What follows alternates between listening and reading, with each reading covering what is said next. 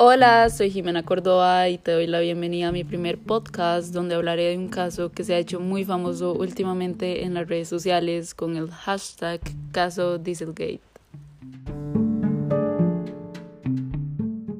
Ok, empecemos oyentes.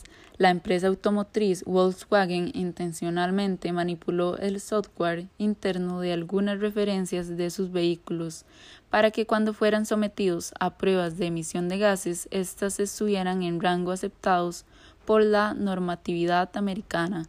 La Agencia de Protección Medioambiental de Estados Unidos descubrió que algunos vehículos Volkswagen simulaban unas condiciones que nada tenían que ver con el comportamiento del automóvil en carretera. En algunos casos se llegaban a niveles contaminantes 40 veces superiores a lo declarado por el fabricante alemán. Pero seguro se están preguntando cómo se descubrió este fraude que engañó a millones de personas. Resulta que la ONG estadounidense encargó a la Universidad de Virginia Occidental un estudio sobre emisiones contaminantes en vehículos diésel. Eligieron dos modelos Volkswagen y uno BMW, mientras en este último vehículo las emisiones eran las correctas, los Volkswagen superaban los límites permitidos. Entonces la ONG hizo llegar los datos a la Agencia Medioambiental estadounidense que tras informar a la compañía y mantener correspondencia con Volkswagen durante un año, acusa a Volkswagen de utilizar un programa informático para falsear los resultados de las mediciones de emisión de gases.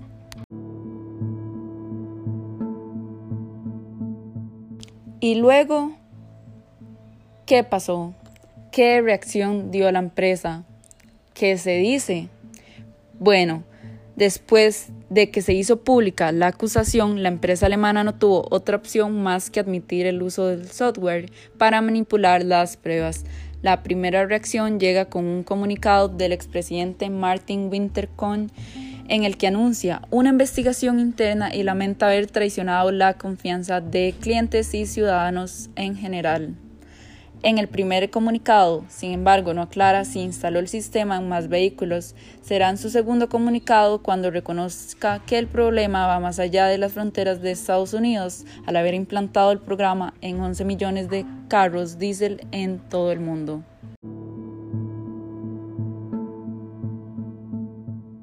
Pero bueno, como siempre, toda acción tiene una reacción y la multa estimada por el fraude llegó a 18 mil millones de dólares. Mientras tanto, el valor de la acción de Volkswagen ha caído cerca de un 35% en los primeros días con alguna leve recuperación. La empresa ya ha anunciado que hará frente a los costos y asumirá su responsabilidad.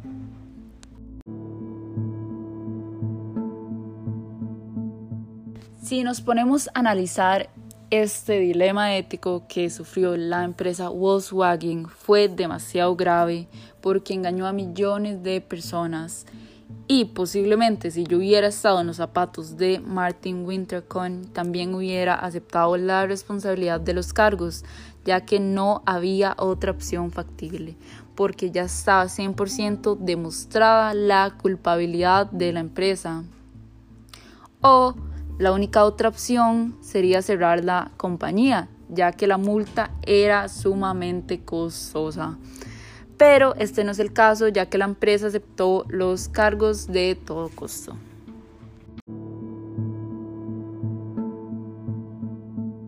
Sin duda, el caso de Volkswagen se convertirá probablemente en un caso ejemplo de por qué las empresas no deben confiar ni en los programas de compliance estéticos ni tampoco conformarse con tener un certificado de cumplimiento. Este es el caso del día de hoy. Nos vemos en el próximo podcast.